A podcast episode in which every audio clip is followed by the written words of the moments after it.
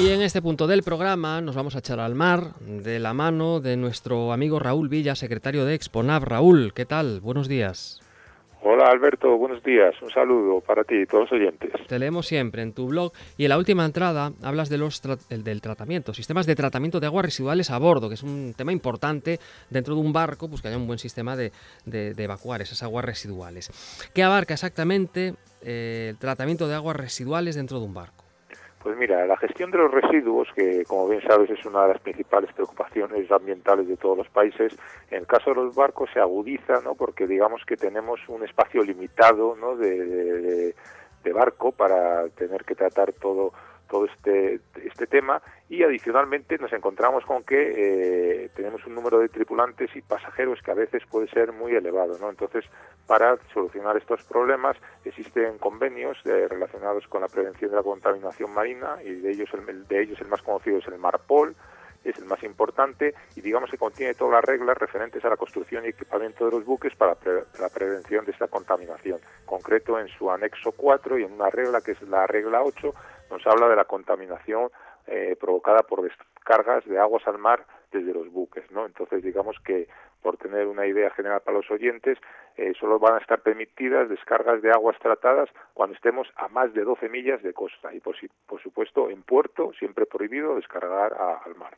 ¿Supone algún problema o inconveniente en los buques, a la hora, por ejemplo, de diseñarlos, el tratamiento de aguas residuales?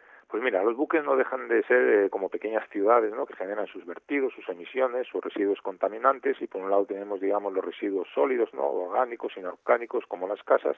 Eh, en el caso de los barcos, pues también procedentes de gases de desaustación y luego en el apartado de vertidos, pues tenemos eh, las aguas residuales, ¿no? Entonces estas aguas se generan por la vida normal, el funcionamiento normal del barco y digamos que serían aquellas aguas que representan un peligro, ¿vale? Un peligro, entonces por ello deben ser desechadas debido a que contienen, digamos, una gran cantidad de sustancias o microorganismos que pueden contaminar, ¿no? Y además nos vamos a ayudar para deshacernos de ellas de unas plantas que llaman las plantas TAR, de tratamientos residuales, que van a servir para separar, digamos, los residuos del agua.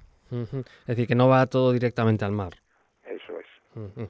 Eh, hablas eh, en la entrada, en el blog, de aguas grises y aguas negras. ¿Ese concepto existe también en las instalaciones de tierra?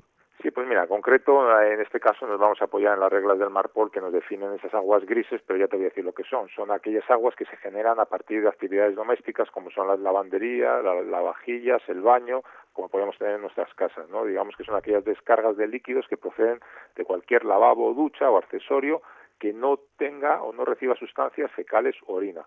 Entonces, ¿cuáles van a ser las negras? Pues las negras van a ser aquellas que, aquellas aguas residuales que tengan materiales fecales u de orina que procedan de, la habilitación de la tripulación, de los retretes, de los, de los urinarios y también dentro de este grupo de aguas negras vamos a meter a las, los líquidos que lleguen de, de los espacios médicos. Y destacar que de estas aguas, pues hoy en día los buques modernos se suele hacer por vacío, la de las aguas negras, y las aguas grises, pues suele ser o por vacío o por gravedad y, como antes me decías tú, descargando a veces primero a tanques auxiliares de, apoyo. Y generalmente suele haber dos grandes plantas TAR en los buques de cierto porte. Eh, por último, eh, todas las plantas que existen en los buques para tratar pues esas aguas grises o aguas negras, ¿son iguales o hay distintos tipos? Pues mira, tradicionalmente se han dividido en dos tipos, por decirlo de alguna forma, las biológicas y las físico-químicas. ¿vale? Entonces, las, las de tratamiento de aguas residuales biológicas, pues como dice su propia palabra, ¿qué es lo que hacen? Utilizan unos tanques de aireación para, mediante unos microorganismos especializados, de alguna forma en un decantador que se llama, eh, eh, separar, digamos, lo que son los sólidos de, del agua y después, pues digamos que pasa a desinfectar con un sistema como puede ser cloro o otro tipo de sistema. Y las de físico-química, las plantas físico-químicas se basan, como dice la palabra, en un proceso, por un lado, puramente físico de, decantación, después de un proceso químico de, para crear unos flóculos, digamos, de un volumen suficiente para que puedan ser separados. Y después, como las plantas biológicas, lo que se hace es un proceso de, desinfección y eh, es muy similar al otro tipo de, planta. Concreto, estas, las físico-químicas, son las que más estamos, digamos, eh, digamos eh, colocando en los barcos que se están construyendo ahora aquí en Ferrol. Pues muy interesante, un poquito escatológico el tema, pero la verdad es que muy interesante. Gracias, Raúl Villa, te leemos en el blog. Buenos días.